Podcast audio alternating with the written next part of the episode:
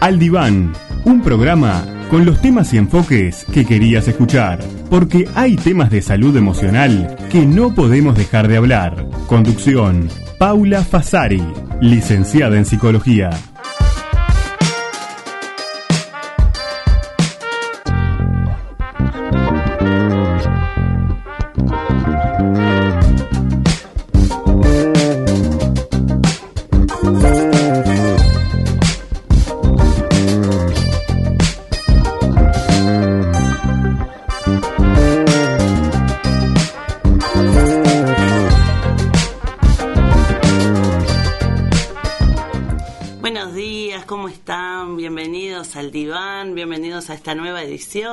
En este día gris de otoño, pero agradable, está cálido. Y bueno, hay un día que se presta también, yo creo que estos días así, donde tenemos este, este clima, este tiempo, se presta un poco a reflexionar sobre algunos temas.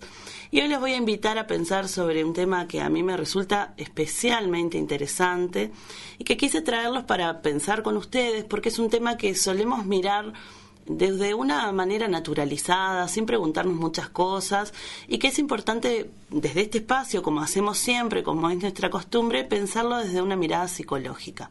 Vamos a hablar acerca de la infancia y sus implicancias hoy, qué se entiende por infancia hoy y por qué. Entonces vamos a recurrir a, a una cuestión de historia que es súper interesante.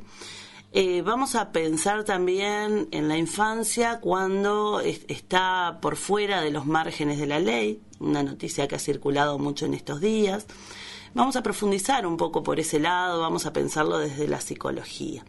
Vamos a, a pensar sobre este tema, o me pareció oportuno pensar sobre este tema, porque estos días habrán visto que ha circulado una noticia de un niño de 11 años que ha estado eh, participando de algunas rapiñas en comercios de Cerrito y, y, bueno, la noticia yo la traje, se las, se las voy a leer y vamos a partir un poco de allí.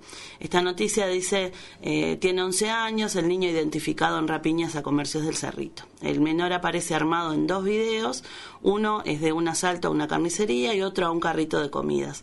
En base a los videos de cámaras de seguridad de los locales, se logró identificar a un menor de edad que aparece en un asalto a una carnicería y otro a un carrito de comidas, junto a otros dos mayores en el Cerrito de la Victoria. Se trata de un niño de 11 años que viene siendo buscado por la policía. Una de las filmaciones en poder de los investigadores muestra al menor con un revólver en mano, amenazando a la cajera y exigiéndole la recaudación, que en ese momento era de unos cinco mil pesos. Mientras tanto, los mayores roban varios celulares a los empleados y una botella de refresco de una de las heladeras. Todos fugaron en moto. El dueño del comercio denunció que los celulares robados en el local estaban siendo ofrecidos a la venta en una página de Facebook de un menor de edad del cual aportó el nombre. Otro de los videos que está en poder de la policía es el de un asalto de las mismas personas en un carrito de comidas, donde los dos delincuentes y el niño cometen la rapiña con la misma vestimenta con la que asaltaron la carnicería. El menor salta al mostrador y se lleva el dinero de la caja. Bueno, esta es la noticia que está circulando, ¿no? Y cuando aparecen este tipo de noticias, se alzan muchas voces para empezar a decir qué nos pasa como sociedad, qué está pasando, cómo un niño está participando, cómo un niño está con un arma en la mano eh, cometiendo este tipo de actos, ¿no? Y empieza a aparecer toda una serie de debate social con respecto a esto. Y creo que es importante que nosotros lo pensemos desde la psicología, porque la psicología lo que estudia es el comportamiento humano, la psicología estudia el por qué actuamos como actuamos, y, bueno, vamos a hacernos algunas preguntas que ya los invito a ustedes que están allí escuchando a comenzar a reflexionar sobre este tema, temas que se ponen sobre la mesa de esta manera, cuando los niños participan en algo delictivo, sabemos que no son casos este, raros, son casos que ocurren. En este caso estamos hablando de, de, de, hurto, ¿no? De rapiña, pero también ha habido casos de niños que han asesinado a otros niños. Recuerdo un caso de un niño Maldonado hace unos pocos años. Eh, bueno, siempre ocurren este tipo de cosas, ¿no? Entonces vamos a hacernos algunas preguntas y vamos a pensar primero algo general. El programa hoy va a tener como dos bloques, digamos. Por un lado, vamos a pensar la concepción actual de infancia porque es importante saber de que la infancia no ha sido vista de la misma manera en la actualidad a, este proceso histórico que llevó a que los niños los veamos hoy como los vemos. Hay toda una construcción histórica ahí que es importante rescatar y que siempre para mí el análisis histórico eh, ayuda a comprender y explicar el presente, ¿no? Entonces vamos a caminar un poco por ahí. Vamos a pensar si ha habido otras miradas de infancia, cuáles, cómo influyen hoy por hoy.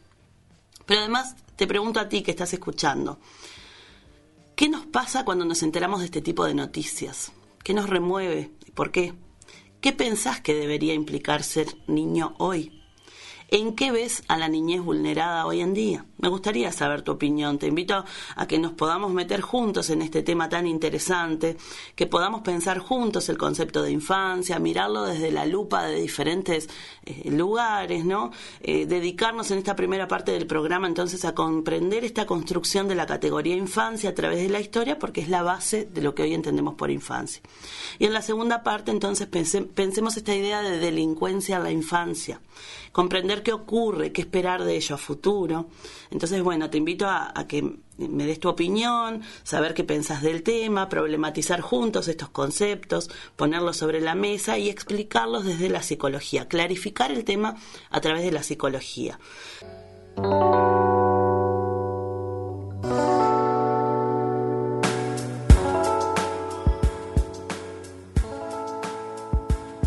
El tema de hoy en las artes.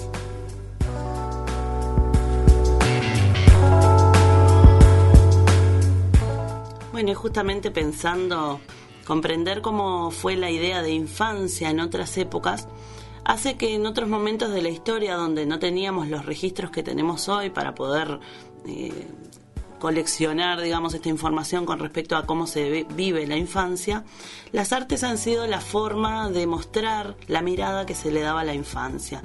La forma de mirar la infancia, como cualquier representación social, no es inmutable. Cambió, cambió con la historia, cambió sus efectos, y hay autores que se han dedicado a investigar el concepto de infancia en determinados periodos de la historia uno de los primeros que realizó trabajos con respecto a esto fue Philippe Ariès. En 1960 eh, escribe El niño y la vida familiar en el antiguo régimen.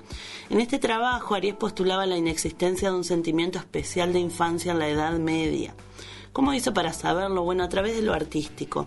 Se basó en la iconografía medieval, en las obras literarias, pero sobre todo en la pintura, y allí podía ver cómo eran retratados los niños en la Edad Media y concluyó que en esta época había una visión del niño adultiforme, es decir, se veía al niño como un adulto en miniatura, como un adulto incompleto. Yo les invito a que ustedes pasen por el Facebook facebook.com barra FM, donde van a encontrarse con un post que les dejo allí, con imágenes de los niños que eran pintados en estas, en estas obras, donde si ustedes se fijan va a aparecer mucho la idea religiosa, en ese momento la idea de, del niño Jesús era como el niño que se pintaba mayormente, pero aparecía con una visión justamente, claro, no se podía pensar que el niño Jesús era un niño incompleto, que no llegaba a la sabiduría de lo que iba a ser el adulto, ¿no? Entonces era pintado como un adulto en miniatura. Es más, los bebés y los niños en esas pinturas parecen viejitos, chiquitos, hasta con cierta calvicie. Eh, está en la figura de la Virgen y el niño en la mayoría de las obras. Yo les dejé varias ahí para que ustedes las puedan observar. Y si ustedes se fijan, tiene el rostro del niño idéntico al que tenía el adulto, pero más chiquito. El cuerpo también no era un cuerpo de niño, era un cuerpo igualito al de un adulto, pero más chiquito, ¿no? Esta idea del niño como un adulto incompleto hacía que la infancia en ese momento no fuera visibilizada. La infancia no era visto como una etapa, era como, como bueno, todavía no sos adulto en este caso, ¿no? Pero justamente como se lo veía como un adulto en miniatura o como un adulto completo, el niño participaba en esta época de una serie de actividades donde hoy pensaríamos que no que no estaría incluido, ¿verdad? Las eh, participaba, por ejemplo, las bacanales, participaba en eh, se lo representan diferentes situaciones donde serían cosas de adultos, digamos, ¿no? Entonces, bueno, cuando observamos el arte y observamos estas temáticas que aparecen, nos da la idea realmente de cómo era visibilizada la infancia en ese momento por eso es importante también el arte, ¿no? Porque significa un registro que a nosotros nos permite conocer y comprender un poco más. En, esta época donde los niños participaban de las actividades de adultos, donde los vemos a ellos en, estas obras como involucrados en un montón de actividades que hoy por hoy diríamos, bueno, no son de niños. Eh, este, eh, se mezclaba el mundo de niños y el mundo adulto, ¿no? Dice Aries que la infancia en este momento era un pasaje sin importancia y miren este dato importante que él registra también, que una vez alcanzada la movilidad por el niño, que el niño podía eh, hacer cosas por sí mismo, ¿no? Vamos a pensar, dos, tres años, ¿no? Que el niño ya eh, camina bien y puede utilizar bien sus manos y todo, en ese momento ya era incorporado el niño al mundo del trabajo y ya era incorporado a las diversiones de adultos. Eh, tanto en el trabajo como en la diversión no se contemplaba diferencia de edades, el niño era la forma inmadura de un adulto, no había escuela, no se pensaba el tiempo infantil como que tenía que estar en exposición a la formación, a la educación, y el niño aprendía conviviendo con los adultos. No se diferenciaba ni siquiera en la ropa que usaba ese niño, no se diferenciaba en el trato ni en la educación especial que recibía, no había cuidados, especiales para esta etapa temprana de dependencia, solo había desde los adultos una mirada de curiosidad y sorpresa hacia esas miniaturas que Aries propuso denominar minotage. Y este esto también generaba esta falta de cuidados hacia la niñez en aquel momento, generaba eh, algunas cosas que se, que se daban y que son bien interesantes de estudiar también desde el punto de vista histórico. Por ejemplo, había un alto porcentaje de mortalidad infantil. Bien sabemos que, bueno, antes las familias tenían muchos hijos y, y, cuando nosotros leemos, por ejemplo, los análisis que hace Barrán de Montevideo y dice él, por ejemplo, bueno, nacían 14 hijos en una familia, pero de esos 14 vivían 7 porque ellos estaban expuestos a enfermedades, a accidentes, a, falta de, cuidados también, ¿no? Entonces, este, este autor Aries también habla de eso, habla de, de que como no había un sentimiento especial sobre la infancia, ya desde la Edad Media aparecían estas, esta alta mortalidad infantil Otro historiador, Lois de Mons, habla sobre las prácticas de crianza de las distintas épocas y él dice que también en este análisis descubrió que la, historia de los niños estaba llena de crueldades, de castigos, de, maltratos, y que recién se empieza a humanizar esto a partir del siglo XVII. sí, perdón. Él decía que eh, esta, este control de los niños había llevado a partir de, esta época más o menos a, por ejemplo, utilización de fajas para controlar el cuerpo del niño, recurrir a espíritus o a fantasmas para asustarlos y mantenerlos controlados, al infanticidio como una práctica extendida desde la antigüedad hasta el siglo XVII, abandonar a los chicos también en, casas de nodrizas, donde pasaban más o menos hasta los tres años, y castigos físicos para disciplinar a los niños. Bueno, esto variaba de acuerdo a cada padre y clase social, pero era algo que no estaba mal visto. Y acá les quiero contar algo de, de nuestro contexto de Barran. Barran es un historiador que escribe, hay un libro muy interesante que es la historia de la sensibilidad en Uruguay, donde cuenta un poco cómo se pasó en la sociedad uruguaya de, de una sociedad más bárbara, en el sentido de, de, bueno, más, este, menos civilizada, digamos, a la sociedad civilizada. Entonces cuando habla Barran acerca de Montevideo antiguo y cuenta muchas cosas de cómo era, de cómo se vivía la sexualidad, bueno, está muy interesante el libro para, para conocer las particularidades de aquel Montevideo que hacía que los viajeros que llegaran a nuestro país se sorprendieran porque en este país que se había formado de un conjunto de personas de distintos países se había formado una nueva manera de vincularse las personas entre sí que era típico en otras partes del mundo no se veía. Pero una de las cosas que Barran cuenta en esta en esta historia que nos hace un poco del Montevideo antiguo era que la práctica del abandono y el infanticidio a comienzos del siglo XIX en la ciudad de Montevideo era visible.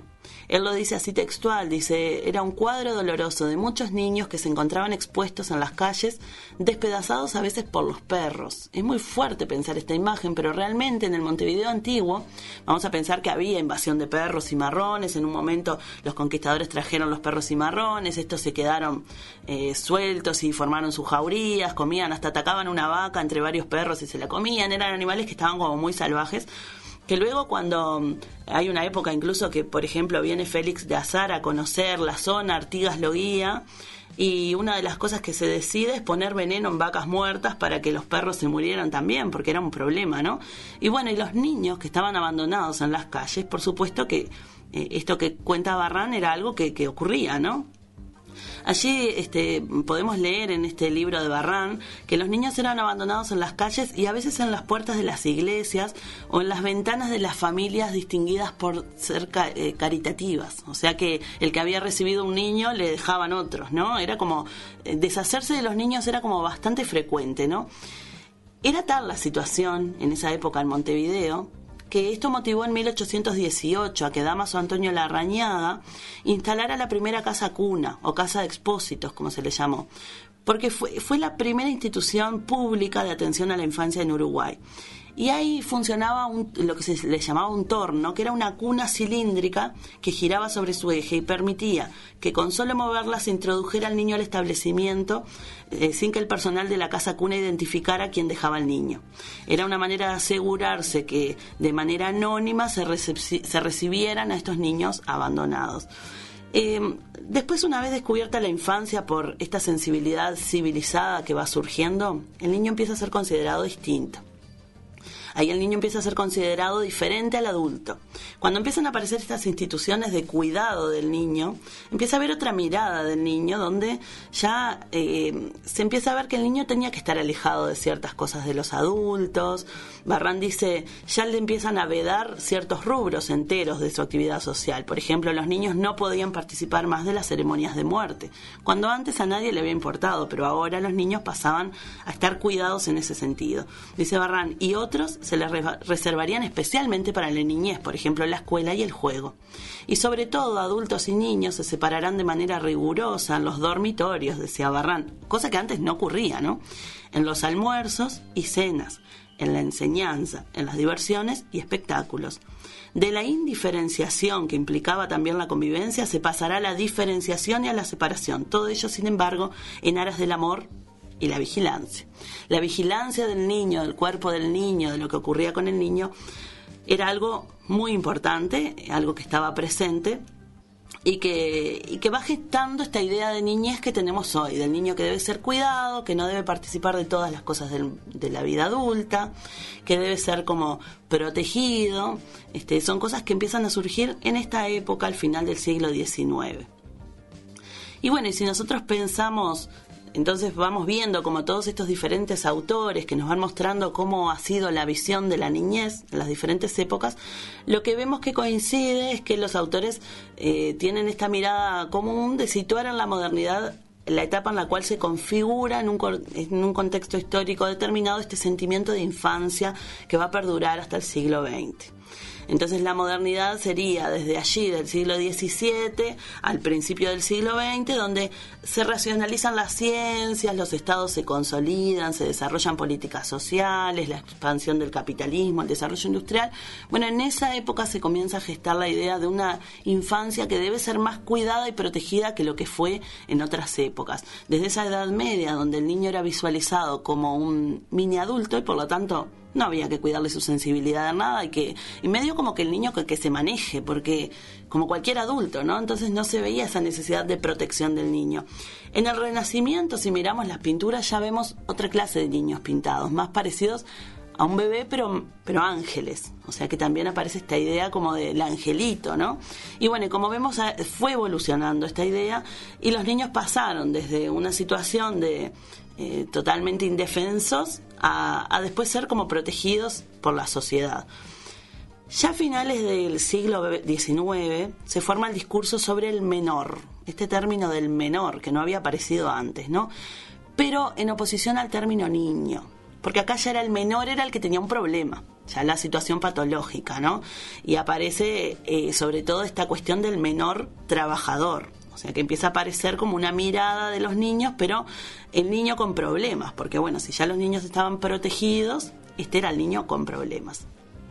Y hay un claro ejemplo de nuestra región, del Río de la Plata, José Ingenieros, quien tenía millones de títulos, miren, era médico, psiquiatra, psicólogo, criminólogo, farmacéutico, sociólogo, filósofo, masón, teósofo, escritor y docente italo-argentino. Bueno, José Ingenieros con toda esa cantidad de títulos empezó a pensar sobre la herencia como causa principal de la decadencia de la raza, decía él, y empezó a estudiar los futuros antisociales.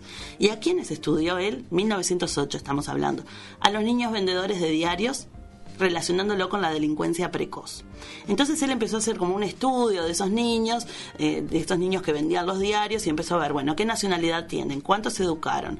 ¿Tienen hábitos de higiene?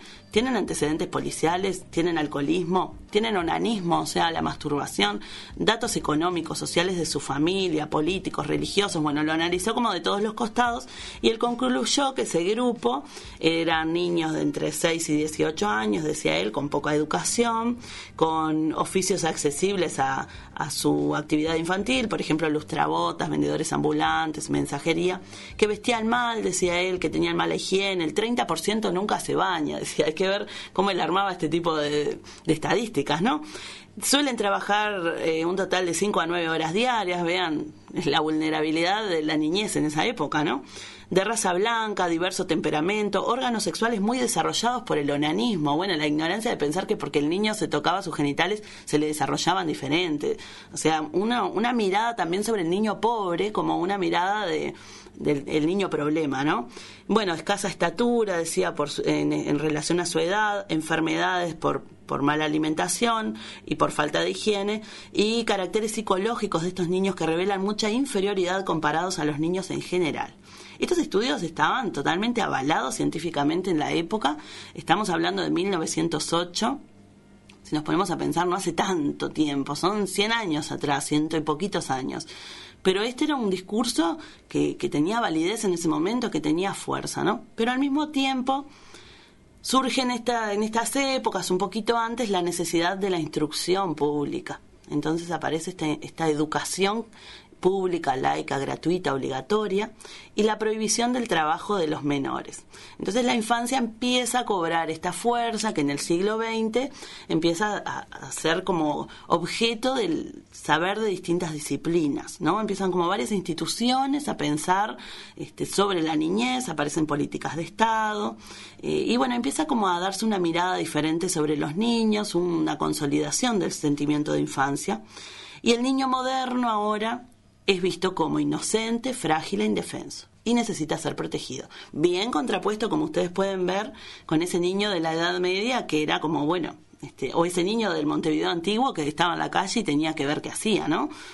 Ahora el niño en esta época, a partir del siglo XX, se lo cuida, se lo educa, surge la escuela, la educación ciudadana, y se ve como que el niño tiene que seguir un ciclo de vida lineal, evolutivo, predecible, esto se espera a tal edad, esto se espera a tal otra, tiene que ir haciendo tales cosas, que ahora si ustedes, por ejemplo, toman un carnet de salud del niño, de los que nos entregan de nuestros hijos, ustedes van a encontrar que dice, a los seis, seis meses debe hacer tal cosa, al año tal otra. Es como que seguimos en esta línea de que el niño tiene un carácter evolutivo y predecible. ¿Por qué conocemos eso? Bueno, porque se desarrollaron cosas como la psicología infantil, se empieza a estudiar que el niño no es un adulto en miniatura, que es eh, un individuo que por la etapa en la vida que está tiene su manera particular de procesar la información del mundo, ¿no? Pero en el siglo XX se comenzó a ver al niño como percibirlo como incapaz. ¿ah? Como que el niño eh, no sabe, debe aprender, debe salir del error, es un sujeto constructor de conocimientos y el niño sobre todo es una promesa de ser, es decir, puede llegar a ser, pero disciplinándolo, corrigiéndolo y formándolo para el futuro. Entonces aparecen estas ideas, ¿no? El niño disciplinado y dócil. Pensemos en la escuela bareliana. Basta ir al museo pedagógico y mirar cómo eran las aulas, los castigos físicos que se imponían, la, dinámica que había dentro de la clase y que la familia avalaba y, también ocurría, ¿no? El niño disciplinado y dócil era el modelo primordial. Eh, pero el niño tenía que vivir en su mundo de niño con sus propios intereses, con sus actividades, estrictamente, ¿no? Y que el mundo infantil no se mezcle con el mundo adulto.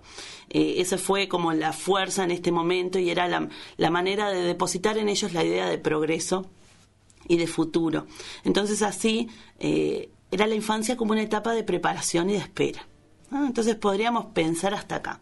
Esto que venimos conversando nos ayuda a comprender la infancia hoy, porque hoy nosotros heredamos mucho de esto, ¿no? Decimos, el niño eh, todavía no es, pero puede ser. El niño necesita ser protegido. El niño necesita eh, mantenerse al margen del mundo adulto. Pero después aparecen noticias como la que leímos al principio del programa. Entonces, ¿qué pasa con eso? Eh, ahora tenemos una visión donde decimos, bueno, el niño sí tiene que, a partir de la modernidad, este concepto de infancia, ¿no? El niño tiene un tiempo lineal, evolutivo y predictible. La infancia es una etapa en la que se educa para un tiempo futuro, así es como la visión, digamos, presente de la niñez, ¿no? La escolarización y los cuidados especiales se ve como importante. Hay una creación de un mundo infantil dividido del mundo adulto, fronteras bien marcadas, esto es de niños, esto no es de niños en todo, ¿no? Porque piensen ustedes que, por ejemplo, eh, yo que subo contenido a YouTube, tengo que contestar todas las veces, ¿es contenido creado para niños o no es contenido creado para niños? Y así con todo. Se piensa siempre en el mundo infantil separado del mundo adulto. Y también se percibe al niño como incapaz de hacer determinadas cosas. Eh, una, una visión de cuidados desde lo que el niño no puede hacer. Estas características han formado este corpus, esta idea entonces de infancia, que bueno, que, que hace a, la construcción de lo que hoy por hoy tenemos como, como infancia, ¿no? Y de lo que hoy tenemos como este, nociones que nos guían en nuestra manera de ver los niños. Eh, y bueno, y en el siglo XX aparece esta fuerza de, se le llamó el siglo del niño porque el siglo XX trajo, por ejemplo, toda la, parte de, las leyes eh, pro de la niñez que no existían, ¿no? Se empieza a incorporar en el imaginario de la gente una serie de pautas de cuidados y de crianza que dejaron huellas en la manera de mirar a la infancia. Aparecen este, eh, ideas que van a reflexionar sobre esta mirada que había de la infancia y se producen grandes desarrollos teóricos. Eh, la psicología, por ejemplo, empieza a pensar sobre la niñez, algo que no había pasado. Aparecen autores como Freud, que piensa la, niñez desde la sexualidad, Piaget, que lo piensa desde su manera de el desarrollo del niño para poder pensar y explicar el mundo, Vygotsky, que empieza a hablar acerca de cómo el niño necesita de lo social para poder aprender. Bueno, la psicología, el psicoanálisis, la medicina, los estudios que se hicieron sobre el niño desde un lugar científico hicieron que los niños cobraran nueva visibilidad y son teorías que hasta el día de hoy se toman y son vigentes, ¿no? Este, por ejemplo, podemos destacar los aportes del psicoanálisis, donde Freud empieza a hablar de la sexualidad infantil.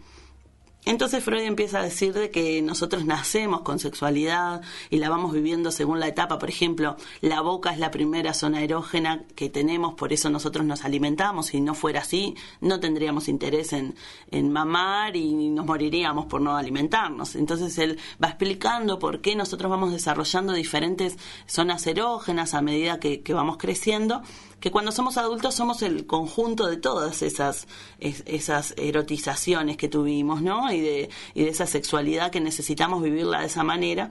Entonces Freud hacía todo un análisis incluso de la relación del niño con los mayores de su entorno, bueno, que siguieron muchos autores después. Eh, Freud planteó una base de teoría que después otros autores como Winnicott, Manon y Dolto siguieron, ¿no? Piaget y Vygotsky eran contemporáneos. Ellos dos nacieron los dos en 1895, pero sus teorías este, en algún punto tenían que ver y en otras eran un poco contrapuestas, pero por ejemplo Piaget se encargó de ver cómo el niño se apropia del mundo, eh, Piaget lo que hizo fue tomar a sus hijos para investigar, ¿no? Su laboratorio fueron sus hijos. Los miraba, bueno, el niño tiene esta bolita eh, de masa, la separan muchos pedacitos y cree que ahora hay más, aunque es la misma. Entonces ahí decía el pensamiento del niño, no tiene conservación, bueno, y así. Él iba experimentando, iba experimentando todo y lo iba registrando. Bueno, él hizo una teoría donde él habla qué etapas transitan los niños a nivel de desarrollo cognitivo a medida que crecen. Y Vygotsky, en la misma época, se ocupó mucho del niño aprendiendo junto con otros. Entonces iba a un jardín de infantes, se sentaba, los miraba a los niños cómo, cómo, aprendían entre sí y eh, armó su teoría donde él decía el niño aprende mucho junto con el otro niño y a veces le entiende mucho más que al docente, eh, es una manera de avanzar en sus conocimientos, él le llamó zona de desarrollo próximo a esa zona en la cual el niño avanza con ayuda de otro que considera un poco más experto. Bueno, son teorías que siguen vigentes. De hecho, por ejemplo, el programa de educación inicial y primaria que usamos ahora en las escuelas se basa en la teoría de Vygotsky y de Piaget. O sea que son cosas que siguen vigentes hoy. Todo esto es producción del siglo XX. También el 20 de noviembre de 1959, la Asamblea General de las Naciones Unidas aprobó la Declaración Universal de los Derechos del Niño y el Adolescente, algo que no existía previamente. Y bueno, y esto trajo una ambivalencia, ¿no? Porque por un lado teníamos los derechos del niño y el adolescente y por otro lado tenemos niños en guerras, hambrunas, enfermedades. Es decir, que esto también mostró que este siglo del niño lleno de leyes y de cosas para proteger a los niños también mostró que en el mundo hay muchos niños que están expuestos a una gran vulnerabilidad, ¿no? Y algo más a comentar de este siglo XX es que surge la categoría infancia desde un lugar eh, que es tan presente hoy en día y lo tenemos tan naturalizado, pero que es el niño consumidor. Aparece el, todo un mundo destinado al consumo del, mundo infantil, ¿no? los medios de comunicación eh, transmiten valores de consumo, aparece todo esto del mercado para el niño, circula en esta idea de niño consumidor y los bienes destinados a la infancia se han multiplicado enormemente, ¿no? Hay un, todo un mercado destinado a captar al niño como cliente que mueve millones por año. Los niños pasaron a ser clientes de una empresa, consumidores de objetos, de bienes culturales, de servicios de salud. Si consumen existen y si no consumen no existen. Y acá tenemos el problema del que puede consumir y el que no puede consumir ese mundo. Entonces, qué interesante es irlo pensando ya desde las problemáticas que nombrábamos al inicio, de esos niños que están delinquiendo. ¿En qué lugar están esos niños? ¿Son parte de, ese mercado infantil al que se dirigen estos productos o no pueden acceder, no? Eh, el niño es llamado a consumir, es convocado ahora no hoy por hoy no es tanto ser un proyecto futuro, como decíamos al final del siglo XIX, ¿no? El niño es la promesa del ser, ¿no? Ahora no, no nos importa lo que va a ser después, nos importa el presente, ahora que el niño ahora consuma. Entonces, en este consumir, el niño es convocado a ser presente y no proyecto futuro. Hoy se debe realizar, hoy debe consumir mercancías y bienes. Es un nuevo tiempo de la infancia, provoca otras maneras de hacerse niño, genera una fragmentación dramática en el mundo infantil entre consumidores y no consumidores, se van generando brechas, estas brechas también tienen que ver con lo digital a veces, ¿no? El ser usuario o no de las tecnologías y, ser alfabetizados digitales o no. Y el mundo de la infancia entonces, hoy por hoy, pierde homogeneidad. La población infantil se encuentra fragmentada, marcada por enormes diferencias económicas, sociales y culturales, y, en estas maneras de construirse niño, los medios de comunicación y las tecnologías son protagonistas. Ya la escuela no es un lugar privilegiado para aprender o para moldearse como niño, lo son los medios de comunicación hoy. Los medios de comunicación han sido concebidos para vender, no para educar, pero sin embargo están educando a los niños.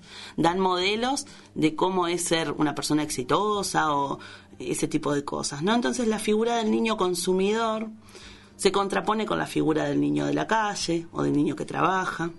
Se vive la infancia entonces de una manera diferente. Y, bueno, y este siglo XX ha sido un escenario de desarrollo tecnológico, de comunicaciones, de estudios genéticos, de un montón de cosas, pero también es el siglo que ha marcado la falta de igualdad, de justicia y de esperanza para parte de la población infantil. Y bueno, si, no si bien no es posible hablar hoy por hoy entonces de la infancia, sino de las infancias, tenemos que tener en claro eso, ¿no? Que van a haber múltiples tránsitos por la infancia, diferentes, cada vez más afectados por la desigualdad, y es posible, sin embargo, situar algunos procesos globales y comunes que atraviesan. Es difícil entonces pensar también la educación en este momento, es difícil eh, pensar cómo bueno se agudizan algunas, algunas dificultades. Y lo único que sabemos es que eh, sobre el futuro solo sabemos que va a ser diferente.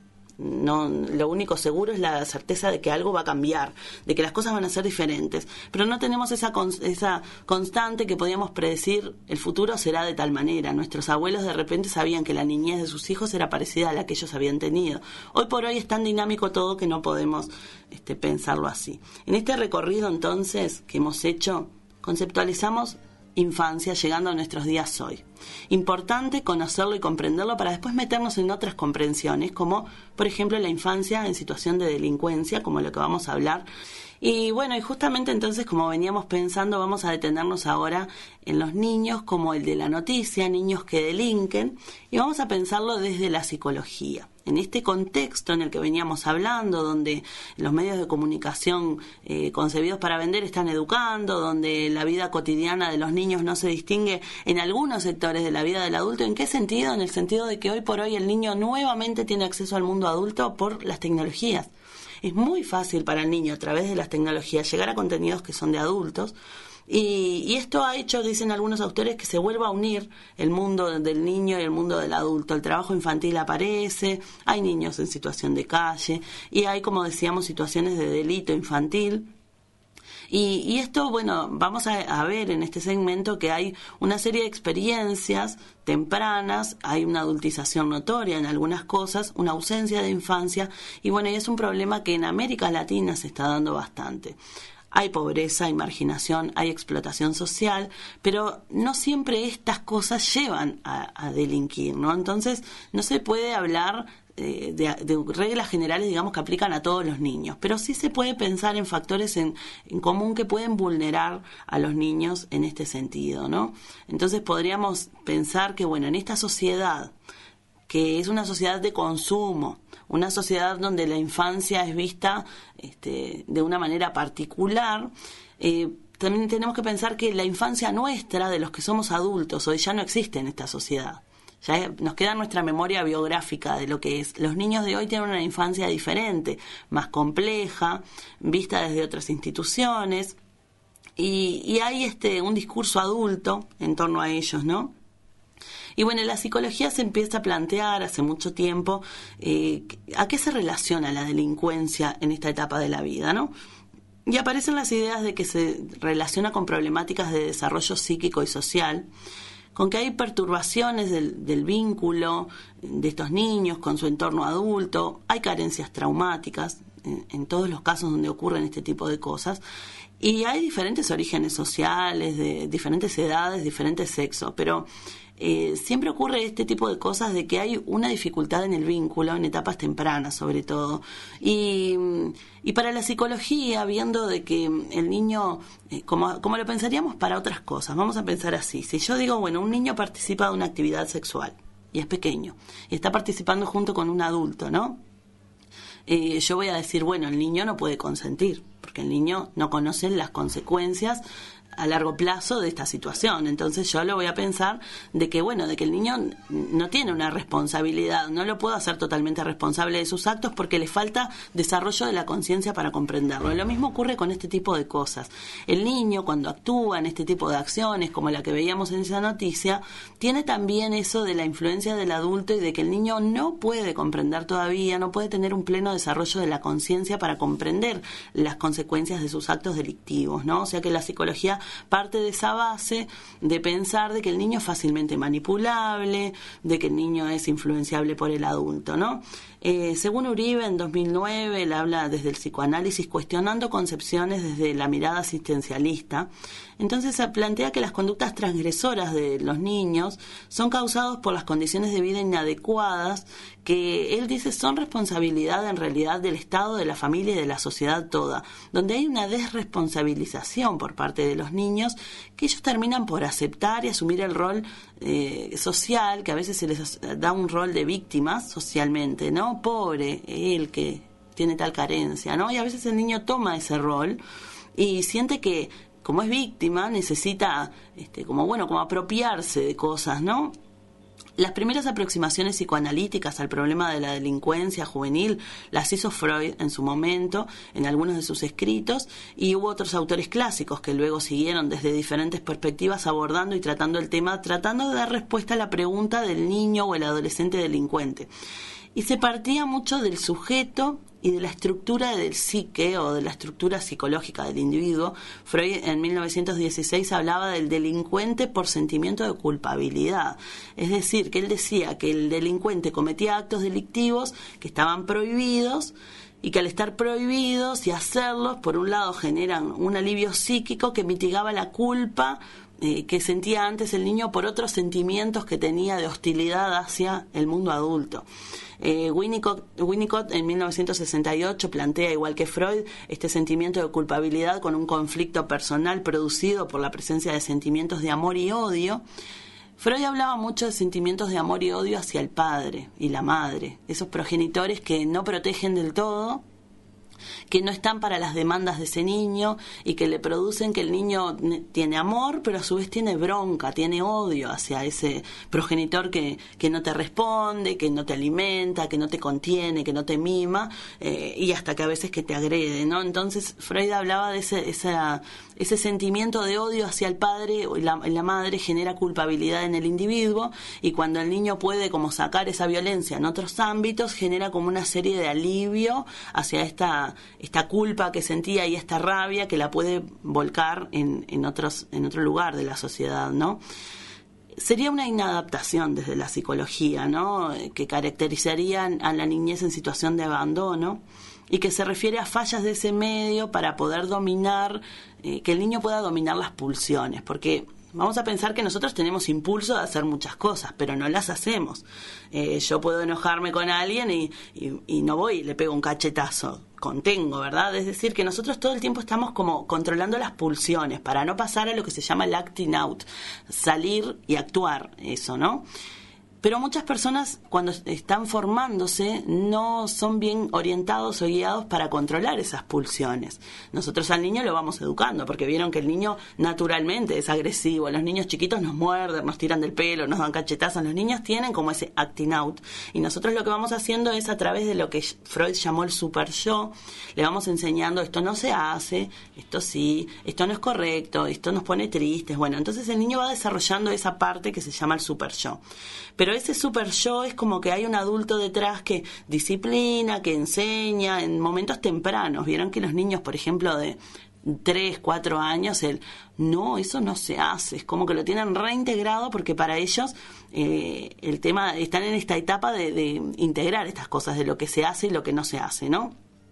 Entonces, este, en estas etapas también eh, sitúa Freud una carencia de esa referencia adulta y una acumulación de esa, de esa rabia del niño por, por no tener ese, esa contención que necesita.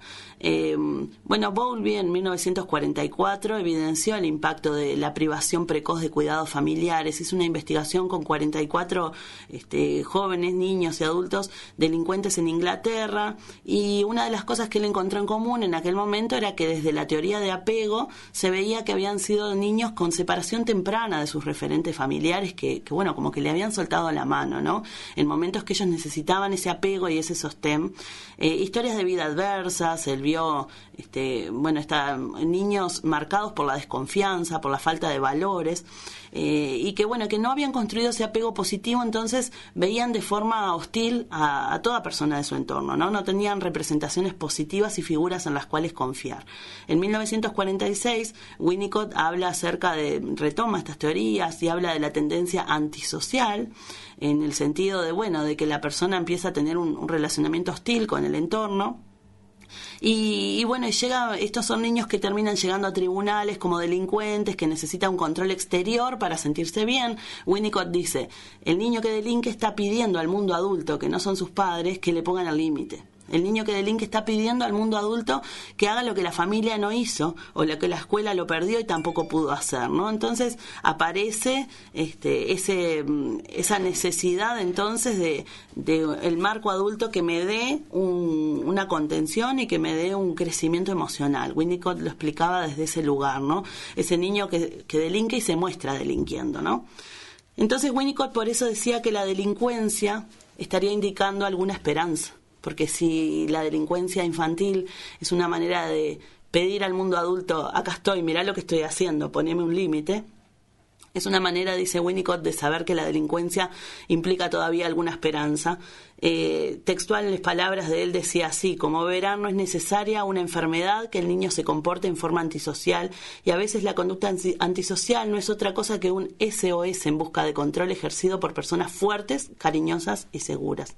La mayoría de los delincuentes son en cierta medida enfermos y la palabra enfermedad se torna adecuada por el hecho de que en muchos casos el sentimiento de seguridad no se estableció suficientemente en los primeros años de vida del niño como para que éste lo incorpore a sus creencias. Esto lo decía Winnicott en 1946.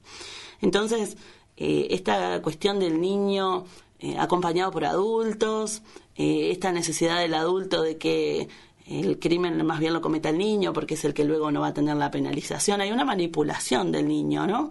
Pero hay un niño que también necesita enmarcarse en un contexto, probablemente hay un niño que ha carecido de, referentes, este, contenedores, que lo quieran, que, que le den un marco de seguridad. Aparece este resentimiento donde esos niños van creciendo y van conformando esta idea de nosotros contra la sociedad, nosotros contra el mundo y crían hijos pensando de esa manera también, ¿no? Dentro de ese marco de referencia. Entonces, va más allá de una situación económica y demás.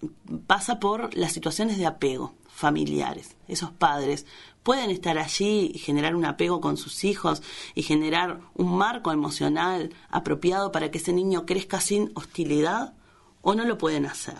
Bueno, son muchos los factores psicológicos como podemos ver.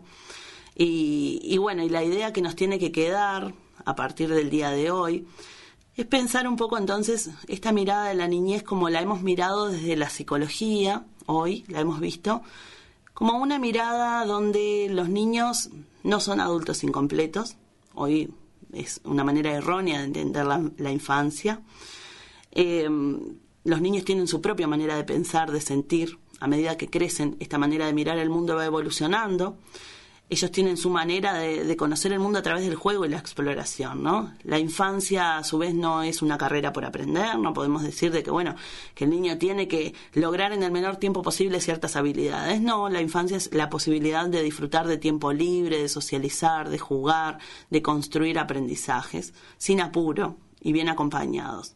Los referentes de los niños suelen ser el resto de los niños, esto es algo importante en psicología infantil.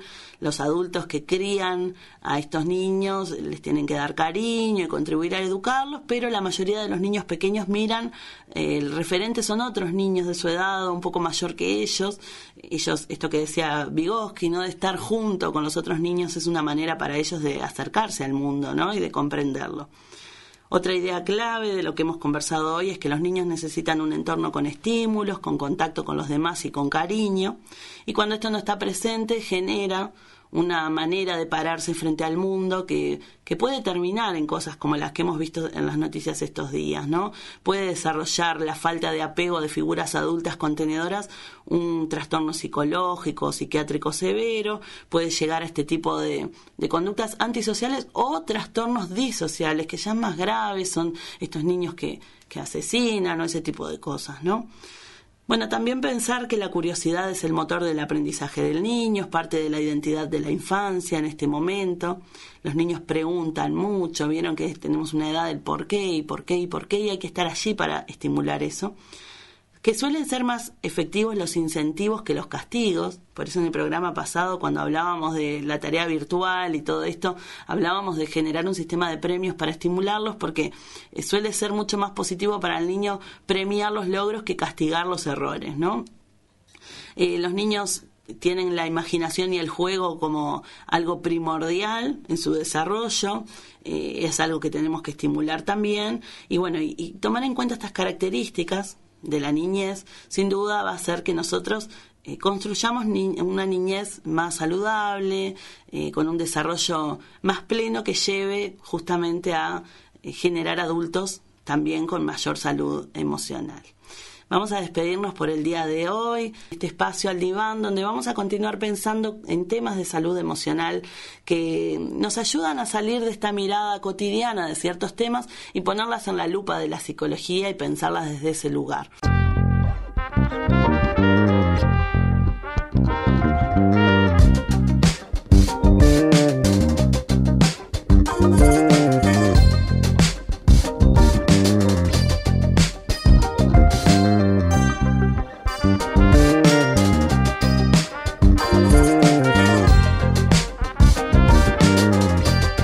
Finaliza una nueva edición de Al Diván, un espacio con los temas y enfoques que querías escuchar, porque hay temas de salud emocional que no podemos dejar de hablar.